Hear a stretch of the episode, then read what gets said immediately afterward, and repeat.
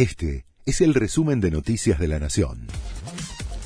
La Nación presenta los títulos de la tarde del jueves 9 de noviembre de 2023. La coalición cívica pidió la expulsión de Rodolfo Tailade de la Cámara de Diputados. El bloque solicitó de modo urgente el apartamiento preventivo del representante del Frente de Todos, que fue salpicado por la investigación de espionaje ilegal. También que sea apartado de la Comisión de Juicio Político y de la Comisión Bicameral de Fiscalización de los Organismos y Actividades de Inteligencia. El gobierno bonaerense desembolsa 800 millones de pesos para que las farmacias no dejen de atender a afiliados de obras sociales y prepagas.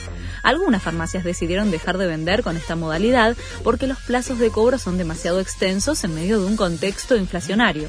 La provincia espera que con el adelanto se empiece a regularizar la situación. Llega la noche de las heladerías.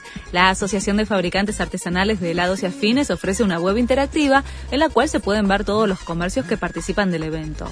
Hay promociones y descuentos especiales a partir de las 19 horas y hasta el cierre de los locales adheridos en todo el país. En Argentina se consumen casi 7 kilos de helado per cápita por año y 10 kilos durante el verano. Israel acuerda pausas humanitarias de 4 horas diarias en el norte de Gaza. Lo confirmó el gobierno de Joe Biden. Durante las interrupciones, que comienzan hoy, no habrá operaciones militares. Mientras, siguen las negociaciones para lograr la liberación de los más de 200 rehenes en poder del grupo terrorista Hamas, secuestrados desde hace más de un mes. Taylor Swift revoluciona Buenos Aires. La artista, que ya llegó al país, comienza esta noche su serie de conciertos en River. Toda la zona del Estadio Monumental ya tiene restricciones de tránsito y desvíos en los recorridos de las líneas de colectivos. El operativo será hasta el domingo a la noche. Este fue el resumen de Noticias de la Nación.